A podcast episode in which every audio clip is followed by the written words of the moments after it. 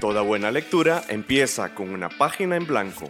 Página Cero, un podcast con recomendaciones de lectura, entrevistas, novedades y, mucha, pasión, por los libros. ¿Te animás a pasar la página? Hola, hola, mi nombre es Ángela Arias y la primera escritora costarricense que yo conocí fue a Delfina Collado. Ella fue autora infantil y es que ella llegó a visitar mi escuela hace muchos años. Hola, mi nombre es Pame Jiménez y lastimosamente me perdí la oportunidad de conversar con doña Emilia en persona porque me enfermé. Y te damos la bienvenida a Página Cero. Como ya adelantó Pamela, ella no se encuentra en este momento con nosotras porque se enfermó y nos pareció muy mal visitar a la autora entrevistada de hoy porque ya tiene gripe, ¿verdad Pamela? Y todo mal. Pero no teman, porque Pamela nos acompaña en espíritu y entrevistará conmigo a la investigadora y autora costarricense Emilia Macaya. Doña Emilia, muchísimas gracias por acompañarnos aquí en Página Cero. Un gusto. Más bien bienvenida y bienvenida también a Pamela, que la veo aquí como una lucecita titilante a la par mía. Así es que sí está. Sí está, exactamente. Bueno, hoy vamos a conversar con doña Emilia porque en noviembre se celebra el Día Internacional de la Eliminación de la Violencia contra la Mujer y quisimos dedicar todo el mes de noviembre a la mujer y la literatura. Hoy vamos a empezar con este programa donde abordamos una violencia muy normalizada hasta el momento en la literatura que es la invisibilización de las mujeres en las letras costarricenses. Justo de esto vamos a conversar con doña Emilia Macaya después de esta breve pausa. Ya volvemos. Interrumpimos este programa para comunicarle que hemos ganado la mención de honor en el Premio de la Comunicación Radiodifusión Francisco Chico Montero Madrigal 2023, otorgado por el Colegio de Periodistas de Costa Rica. Y no lo vamos a superar. Nunca. y por eso es que a partir de ahora y hasta el final de esta temporada vamos a seguir cacareándolo. Agradecemos este reconocimiento y seguiremos trabajando para traerles más programas de calidad.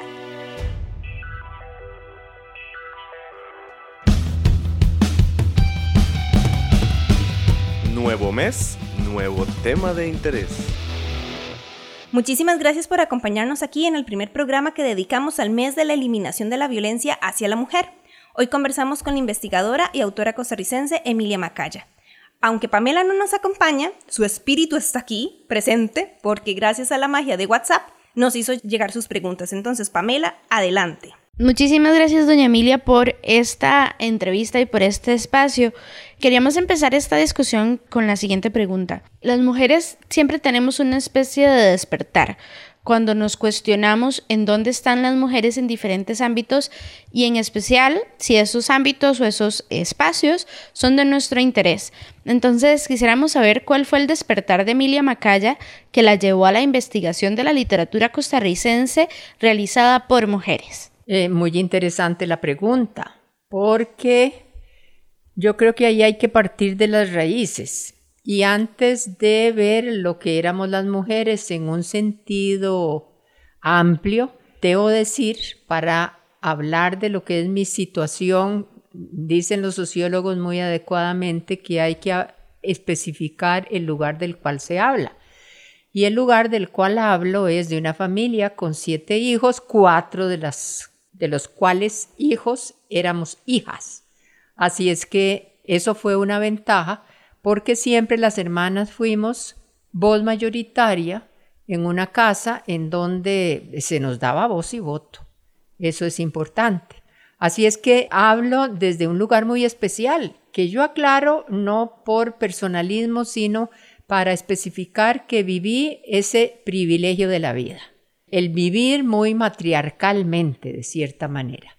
Sin embargo, uno de los grandes descubrimientos cuando salí al mundo, después de una familia tan poblada como es una familia de siete hermanos, fue darme cuenta de que las mujeres no existíamos. En el ancho mundo, en el mundo grande, las mujeres éramos ni siquiera un silencio, éramos una, una negación, no existíamos. Y eso fue pues un gran contraste con lo que yo había vivido. Los contrastes de Virginia Woolf siempre son útiles. Un contraste con lo que yo había vivido y decidí caminar por ahí. ¿Cómo era eso de que las mujeres en el mundo ancho y ajeno eran más ajenas de la cuenta? Así es que no había mundo propio, había mundo ajeno. Y ese fue el despertar, a propósito de la pregunta. Tradicionalmente a la mujer escritora en Costa Rica se la ha invisibilizado. Un ejemplo de ello es a la escritora costarricense Yolanda Oriamuno, a quien usted ha dedicado buena parte de su investigación académica. De hecho, estábamos viendo antes nosotras, haciendo la investigación, que usted tenía un libro, Espíritu en carne altiva, que por cierto, lo veo por acá. Estoy muy contenta por eso. Volviendo a este tema de la invisibilización de la mujer, ¿verdad? Estábamos viendo también que en 1971 más o menos se publicó como el primer recopilatorio de ensayistas costarricenses, lo hizo Luis Ferrero y nos llamó mucho la atención que no aparecen mujeres, ni siquiera Yolanda Oriamuno, que ella ya había vivido y muerto para esa época, tampoco sale Carmen Lira, a pesar de que son ensayistas costarricenses. Entonces, ¿por qué cree que se da esta invisibilización de la mujer en la literatura costarricense? Por las mismas razones por las cuales se dio en el resto del mundo, que es muy difícil dividir el poder. Entonces es mucho más fácil gobernar por hombres y entre hombres, y eso fue lo que llamamos el patriarcado. Y se trataba entonces de seguir ejerciendo el poder desde una sola mitad, invisibilizando a la otra mitad del género humano. Ahí comenzó la historia. Es una, un acaparamiento del poder porque pues yo en eso soy muy clara. Uno de los grandes problemas que ha tenido Occidente, porque es lo que yo conozco, no me atrevería a hablar de nada más, pero por los asomos que daba a los otros mundos es igual o peor. No existía una voluntad de repartición del mundo. E insisto muchísimo en eso, es lo que llamamos el patriarcado. Era mucho más cómodo gobernar una mitad del mundo ejerciendo un mando total como mitad del mundo frente a la otra mitad, en lugar de abrir los ojos y pensar que dos mitades ven, sienten y hacen mucho más fácilmente que una sola. Históricamente, las mujeres han tenido mayores oportunidades de publicación si utilizan un seudónimo masculino. Si bien esto lo hemos visto en el extranjero, como por ejemplo con J.K. Rowling, en Costa Rica también las mujeres han optado por esta alternativa para ver sus textos publicados. Muy claramente era la manera de llegar a la imprenta, haciéndose pasar por hombre, porque para validarse artística, literariamente, había que ser hombre. De manera que el seudónimo masculino no solo duplicaba el hecho de la exclusión, sino que era la tabla salvadora de las, de las primeras mujeres que escribieron y que se pronunciaron. Ocultar que eran mujeres. Bueno, el mensaje fue muy importante. Por ejemplo, hay toda una beta de reivindicación femenina a través de lo, primero lo sentimental, luego lo, lo social en George Sand que es una de las que utilizaron el seudónimo masculino para poder, poder publicar. De manera que es una, era una tabla salvadora. De los males el menor, deben haber dicho. Si no, no llegaban a la imprenta. Ese, ese era el problema, no eran validadas. Así es que hubo que ocultar de nombre la feminidad, aunque no en sensibilidad. Yo creo que fueron producciones artísticas en donde perfectamente vislumbramos la reivindicación con todo lo tenue que podía o debía ser. Me perdí un momento ahí. Eso también era en el caso de Costa Rica. Las mujeres también podían usar los seudónimos. Yo creo que no fue necesario, porque las primeras mujeres y las de las mujeres en adelante, eh, qué sé yo, desde las pioneras, desde las primeras mujeres, siempre se utilizó el nombre sin problema. Ahora, el precio de utilizar el nombre fue, fue serio. Las dificultades de publicación eran mayores y luego cuando el genio, la genialidad era demasiado grande y no se podía ocultar o no se podía disimular, el precio que se les hacía pagar era muchísimo. Y tenemos Carmen Lira, Yolanda, Eunice, por mencionar solo unas cuantas que ejemplifiquen el resto de las mujeres que tuvieron que sufrir lo mismo, se les marcaba de múltiples maneras. Ahí está esa loca hablando otra vez. Ahí está esa excéntrica, que era una manera, digamos, más sofisticada de hablar de la loca. O ahí está esa, esa mujer suspirando nuevamente cuando era lírica, que las mujeres pudieron desarrollarse yo creo que mucho más ampliamente en la lírica por esa etiqueta de que la lírica, al ser emocional, está más ligada a las mujeres, que termina siendo una etiqueta, porque la lírica es lírica con rango artístico literario, la escriba quien la escriba y la cultive quien la cultive. Sabemos que esta pregunta es bastante general, lo sabemos, nos estamos admitiendo la culpa de una vez, ¿verdad? Porque todas las mujeres somos individuos con pensamientos diferentes, intereses diferentes, maneras de ser diferentes, ¿verdad? Por ejemplo, vemos que algunas personas escritoras que son mujeres se preocupan por la crítica política o por la crítica de la sociedad en sus textos, otras se centran en estética, algunas cuestionan, algunas más se preocupan por la moraleja o que sus textos sean pedagógicos. Aún así, consideramos que esta pregunta es importante para iniciar como con un punto de partida, ¿verdad? Entonces, ¿sobre qué escriben las mujeres en Costa Rica? ¿Ves? Súper general, se lo advertí. Es súper general. Durante gran parte de mi vida me dediqué a averiguar si lo que escribimos las mujeres difiere de lo que escriben los hombres. Y bueno, después podemos conversar acerca de eso. Pero yo creo que con la, la escritura, la literatura de las mujeres hay algo muy interesante. Siempre me gusta hablar en la vida de que hay que buscar conjunciones en las disyunciones, unidad en la diversidad.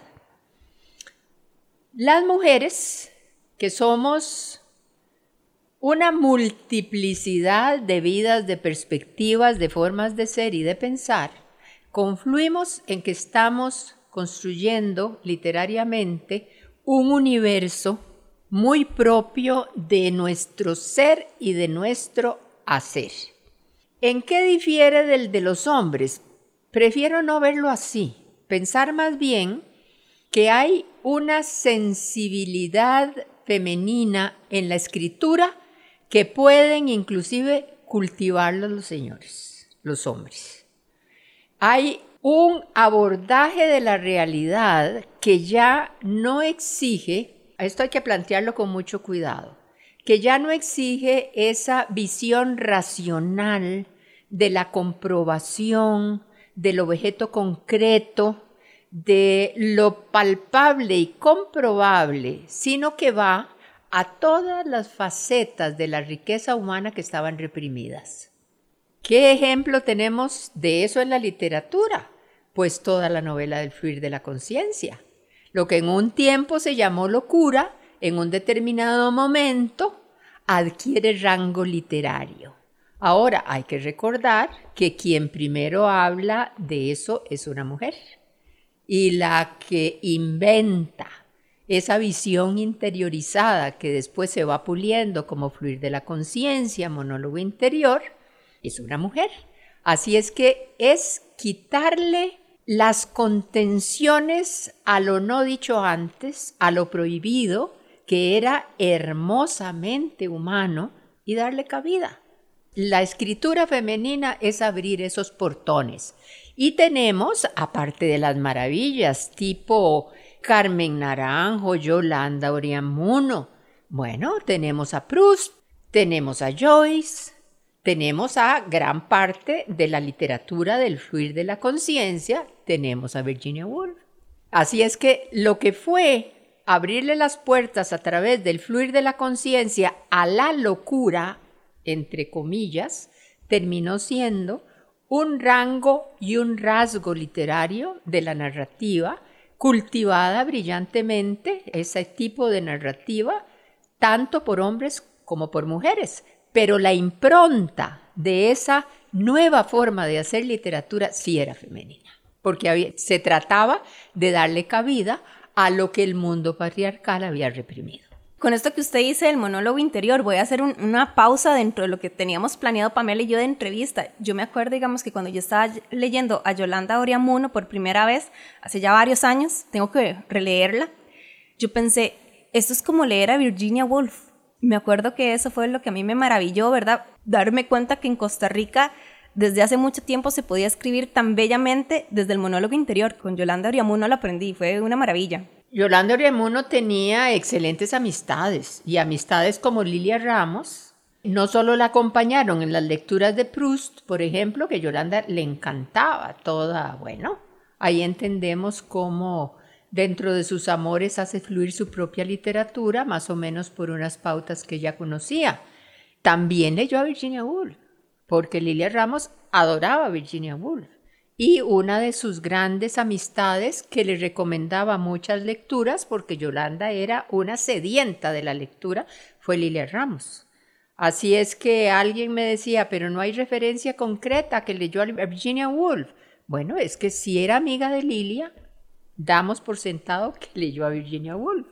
Bueno, después de este repaso de que estábamos hablando sobre el monólogo interior, ¿verdad? Más que nada como especializado por las mujeres desde el principio, básicamente, yo tenía como la consulta de si las temáticas abordadas o la manera en que las escritoras abordan estas temáticas de alguna manera habrá influido en que se las haya invisibilizado, sí o no, o es nada más ellas por ser mujeres.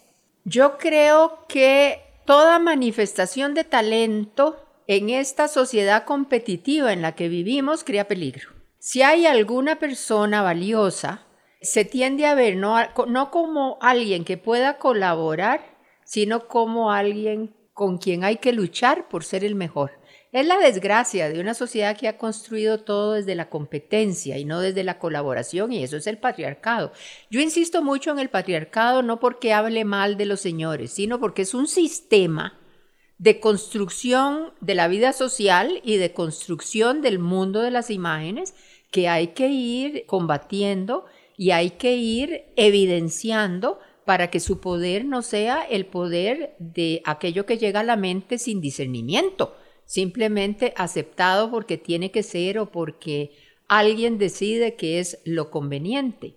Yo creo que la invisibilización de las mujeres durante mucho tiempo funcionó porque era lo que debería ser, pero cuando las mujeres, por determinadas razones, por ejemplo, la incorporación a la fuerza laboral femenina después de la Primera Guerra Mundial, marcó el hecho de que comenzaron a ser necesarias. Y ahí entonces se inició esa necesaria borradura de las que, a pesar de todo, iban a seguir siendo visibles porque ya se habían incorporado a la fuerza laboral. Yo creo que eso fue importantísimo y tal vez el mundo no se dio cuenta de lo que significaba hasta que, para fortuna nuestra, la ola ya no se podía, no se podía detener. De manera que en la literatura, en el arte, cuando la mujer que ya no solamente era visible porque la necesitamos en la fuerza laboral, sino que comenzó a afirmarse en terrenos doblemente peligrosos como son el arte, la literatura, la filosofía, se volvió un proceso de invisibilización todavía más cruento. Pero ya las circunstancias estaban dadas y a partir de ese momento hubo un contragolpe que era muy difícil, porque como fue más evidente el deseo de eliminar la visión femenina, como fue más evidente, se pudo enfrentar más adecuadamente. Muchas veces lo que fluye subterráneo es muchísimo más difícil de combatir que lo que ya muestra evidencia. Y yo creo que esa fue la base para que en el siglo XX pues recordemos que terminó siendo el siglo de la única revolución exitosa en el siglo XX, que fue la revolución de las mujeres, ninguna otra. Vamos a hacer una pausa histórica porque nosotras quisimos aprovechar este programa para conocer a una de las primeras escritoras costarricenses. Ella es Juana Fernández y vamos a conocer un poquito más de ella a continuación. Porque todas estas letras vienen de alguna parte y de alguna mente. Conoce de dónde, conoce de quién. Paréntesis. En el paréntesis de hoy. En 1872, una pareja viajó desde las Islas Canarias hasta Costa Rica. Se llamaban Benito Salazar y Juana Fernández Ferraz y venían al país a asentarse junto a los hermanos de Juana. Sus hermanos se llamaban Valeriano, Juan y Víctor, famosos en Costa Rica incluso hoy en día gracias a sus aportes a la educación. Los hermanos Fernández Ferraz contribuyeron al modelo educativo progresista que promovió la secularización de la educación en el país. La fama de esta familia continúa, porque las hijas de Juana, llamadas Caridad y Adoración Salazar, figuran como escritoras y poetisas costarricenses. Sin embargo, de Juana nunca se supo nada. Bueno, hasta ahora. Ella es una de las primerísimas escritoras costarricenses. Bueno, eso está en debate debido a que nació en Canarias. Sin embargo, el resto de su familia también nació al otro lado del mar, y aún así sus hermanos e hijas aparecen reconocidos en la historia de Costa Rica gracias a sus aportes a la educación y a la cultura. A Juana, en cambio, parece que la borraron de la historia.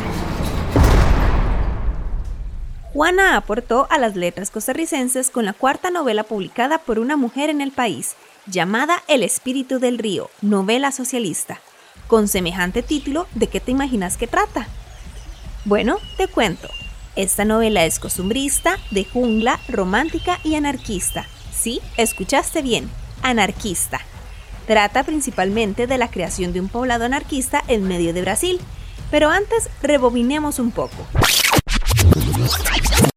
¿Cómo fuimos a parar a Brasil? La historia inicia con un intento de femicidio, cuando César estrangula a su esposa Angelina porque cree que ella lo engaña con un hombre misterioso en una fotografía. César escapa luego con el hijo bebé de ambos rumbo a Brasil. Pero hay un plot twist. Angelina sobrevive. Más aún, ella nunca le dio vuelta a su marido con el hombre misterioso de la fotografía, sino que ese hombre era el papá de Angelina, un sujeto llamado Alberto Sorel. Y hay otro plot twist. Resulta que Alberto es víctima de un naufragio y termina en Brasil. Sí, en el mismo lugar donde están su nuero y nieto. Y como Alberto es un hombre misterioso que aparece y desaparece sin cruzar palabra, los indígenas brasileños lo apodan el espíritu del río. Mientras César y Angelina se reconcilian y el bebé de ambos se convierte en un muchacho en busca del amor, Alberto Sorel promoverá una comunidad anarcosocialista en medio de la jungla brasileña.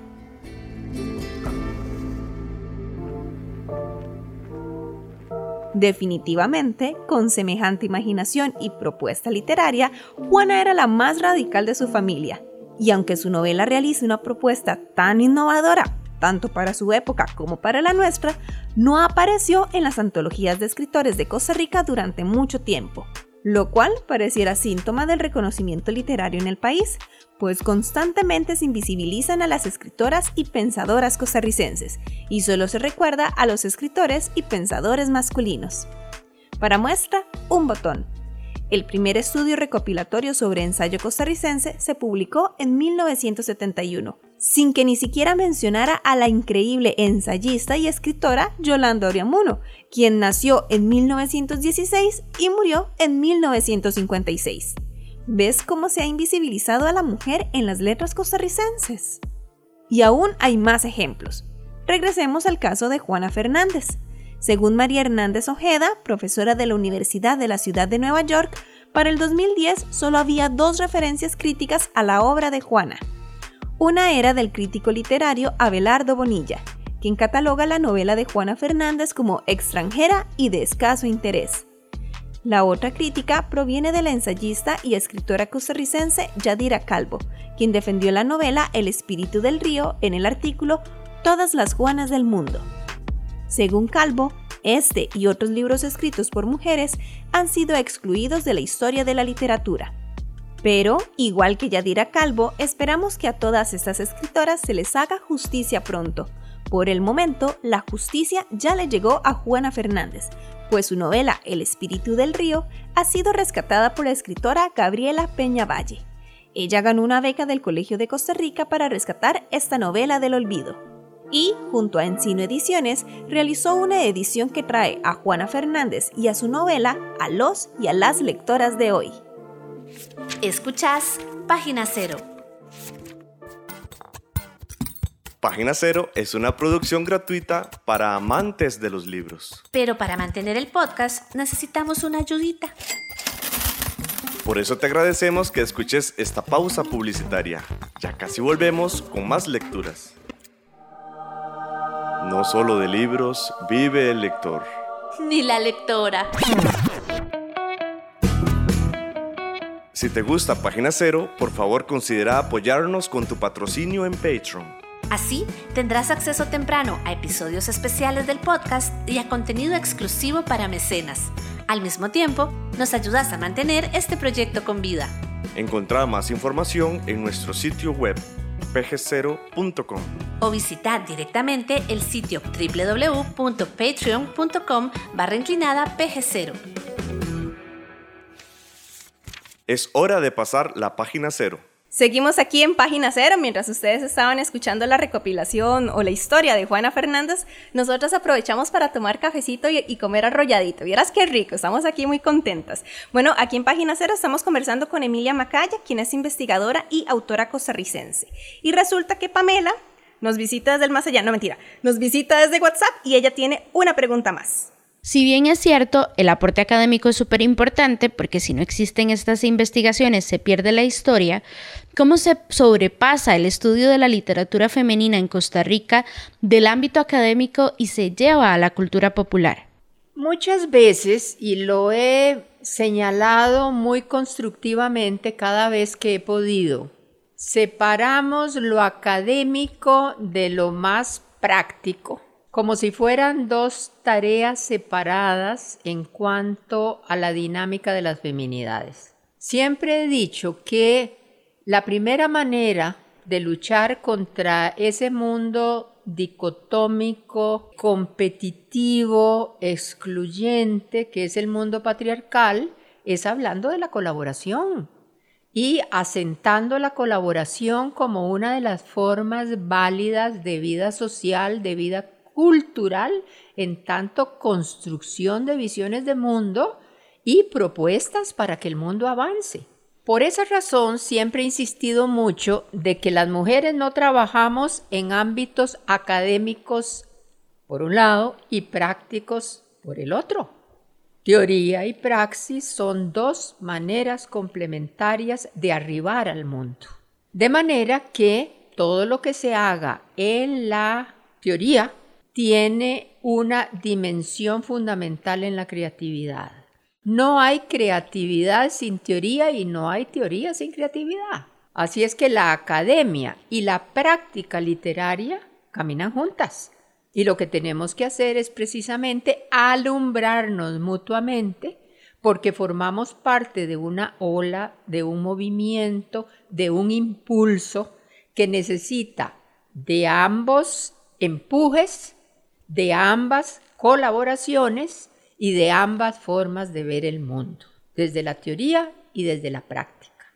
Solo así, no solo vamos a enriquecer nuestras propuestas, sino que nos vamos a atrever a transformar el mundo, buscando entonces la colaboración igualmente entre teoría y praxis. A partir de esta conversación queda evidente que hemos ignorado u olvidado muchísimas escritoras costarricenses. ¿Cuáles son algunas de estas autoras que usted recomendaría a la audiencia para que las rescaten del olvido? O sea, que las lean básicamente.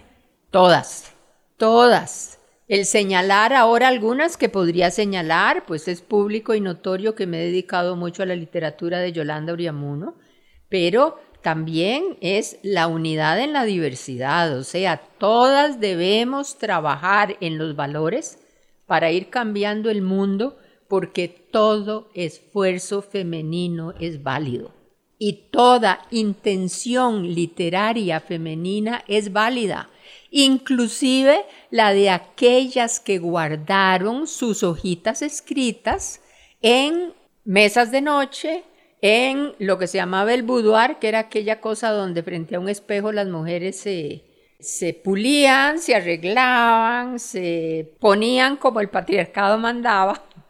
Vuelta a hablar del patriarcado. Pero también esas mujeres que escribían a escondidas, tenemos que rescatarlas. Los diarios de las abuelas, los poemitas de muchas señoras de su casa en todo el espectro social que garrapateaban sus letritas para darle cabida a su expresividad, a su emotividad, a su deseo de contar, todo eso sería maravilloso que lo rescatáramos, porque todo eso es productividad femenina y necesita ser respetado, rescatado y validado. Es nuestro impulso femenino hacia la transformación del mundo qué respuesta más bonita porque no era lo que Pamela y yo estábamos esperando. Estábamos esperando como, claro, usted es una investigadora, usted es una académica, estábamos esperando que diera algo sumamente académico y que nos iluminara. Y más bien lo que nos iluminó fue el corazoncito. ¡Qué bonito! Me alegro mucho. Es que eh, es, esa es la idea de que, de que el mundo cambie a propósito de lo que queremos hacer. Pamela nos sigue acompañando y nos manda otra preguntita. Hemos hablado mucho del ayer, pero queremos ahora hablar del presente y del futuro. Conforme trabajamos en esta entrevista, Ángela y yo nos dimos cuenta de que desconocíamos de muchas pioneras de las letras costarricenses, pero en este momento se nos vienen más nombres como Emilia Macaya, Eunice Vines, Larissa Rú, Ana Cristina Rossi. Usted como autora y como estudiosa del tema, ¿A qué cree que se debe este cambio y cómo lo podemos mantener para continuar con esa visibilización de la mujer en las letras costarricenses? Ante todo, recordando que somos una fuerza que trabaja conjuntamente. Con otra idea, somos una fuerza conjunta que trabaja en el tiempo. Somos herederas de lo que hicieron las del pasado y de múltiples maneras seguimos reelaborando lo que ellas hicieron porque en el arte y la literatura no inventamos nada, estamos reelaborando con perspectivas nuevas lo mismo de lo que se ha hablado. En relación pues con las que ya pasaron debemos rescatarlas, visibilizar a las que no están muy visibilizadas y ser dignas herederas de aquellas que fueron visibles. En el presente hacer mucho y tener en cuenta esas dos cosas. Somos mujeres, merecemos un lugar en el mundo y el mundo merece que nosotras lo cambiemos, porque es en doble vía. Eso es muy interesante y muy, muy aventura. Es un camino a la aventura que es transitable de manera maravillosa. Nunca debemos olvidarlo. Y en cuanto al futuro, tan importante como hacer en el presente, es delegar, saber entregar lo que hemos hecho para que quienes vienen detrás lo renueven, lo hagan suyo, todo lo que deben heredar, para bien o para mal, que lo renueven y que elaboren su obra, que será una obra distinta. Yo creo que todas las docentes tenemos muy claro de que el premio a la docencia es tener una descendencia que se dedique a lo mismo con el mismo amor que le profesamos. Y yo aplico eso a la literatura. Qué hermoso saber que lo poquito o un poco más de lo que he podido dar ha de servir para que el camino de, en mi caso, las mujeres que vienen, no solo sea más transitable, sino que comiencen cuanto antes a producir. Es una alegría ver la literatura de mujeres jóvenes porque quiere decir que lo que hicieron, lo que estamos haciendo y lo que ellas ya están haciendo y van a hacer, tiene camino y tiene ruta cierta, que es lo mejor que nos puede pasar para irnos tranquilas de este mundo. Estamos en la red. Búscanos en Facebook, Twitter, Instagram y YouTube. En estas redes sociales nos encontrás como PG0. Doña Emilia, vea, muchísimas gracias de verdad por habernos acompañado en este programa, de parte de Pamela y de parte mía.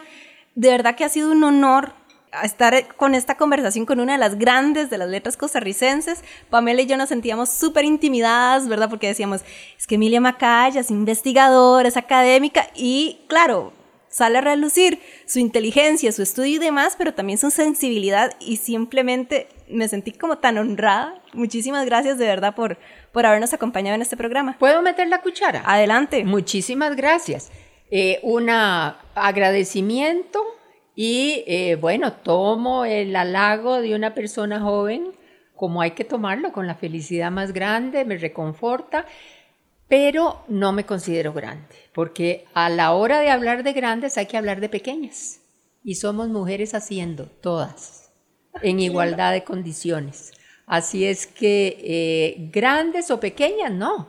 Somos todas importantes en nuestro mundo particular y en nuestra capacidad de hacer, desde hacer en la cocina si lo quiero hacer, desde hacer en cualquiera de los ámbitos de la vida, si esa es mi elección, hasta dedicarnos a cosas pues que tal vez se conocen un poquito más porque circulan en ámbitos más grandes, pero no por eso son más grandes. Todo nuestro impulso es un impulso rico en igualdad de condiciones, la creatividad y la empresa en pos de un mundo mejor.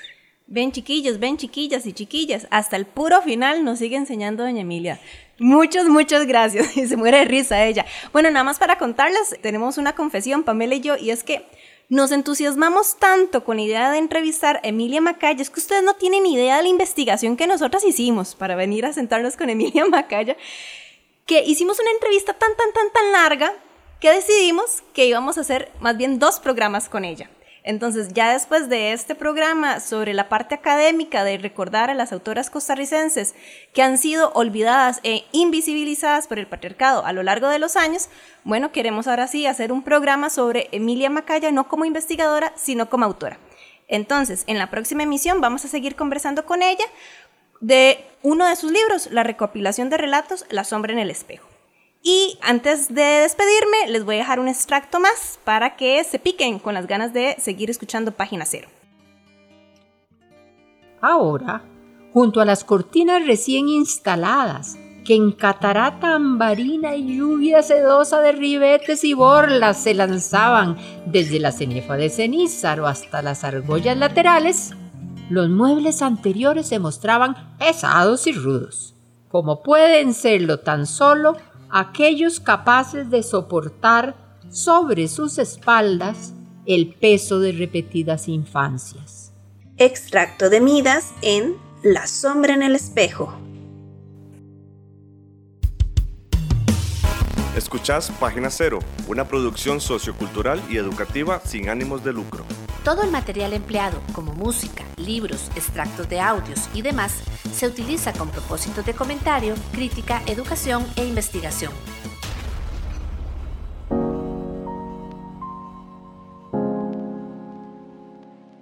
Si quieres investigar sobre el rol de las mujeres en la literatura costarricense, te recomendamos que busques los siguientes artículos. El espíritu del río de Juana Fernández Ferraz, novela transatlántica de María Hernández Ojeda. El cuento que desafía, narradoras costarricenses y el gesto de ruptura, escrito por Magda Zavala. Voz experta, las primeras novelistas costarricenses, de Iván Molina Jiménez. Y Mitos, Mujeres y Edades en la narrativa de Emilia Macaya, desarrollado por Elina Miranda Cancela. Vos también podés sugerirnos lecturas. Unite a nuestra página de Facebook y contanos cuáles son tus libros favoritos y por qué.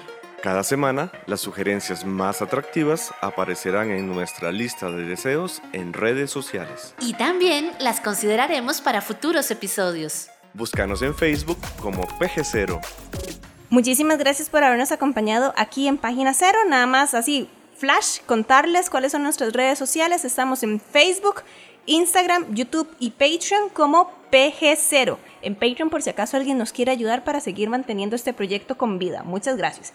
Y también nos pueden buscar en Instagram como PG0CR. Ese cero igual lo escribimos nosotros con letras. Y si tienen consultas, comentarios, quejas, dudas, Pueden escribirnos al correo electrónico pg0.gmail.com y visitar también nuestro sitio web pg0.com. Muchísimas gracias y los esperamos, las esperamos, les esperamos en el próximo episodio de Página Cero. Hasta entonces.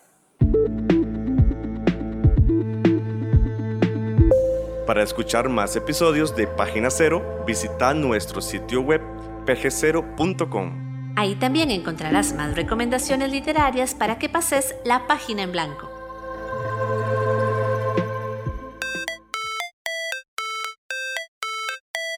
Esta producción participaron Sadie Salas y Manuel Zumbado. En locución. Página Cero es una producción de Pamela Jiménez y Ángela Arias. Página Cero es una producción sociocultural y educativa sin ánimos de lucro. Para más recomendaciones literarias, visita nuestro sitio web pg0.com.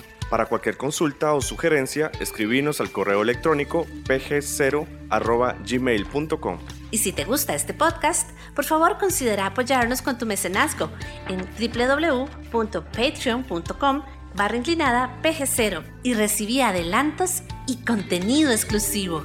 Ahora sí, pasa la página en blanco e inicia la lectura. ¡Felices letras!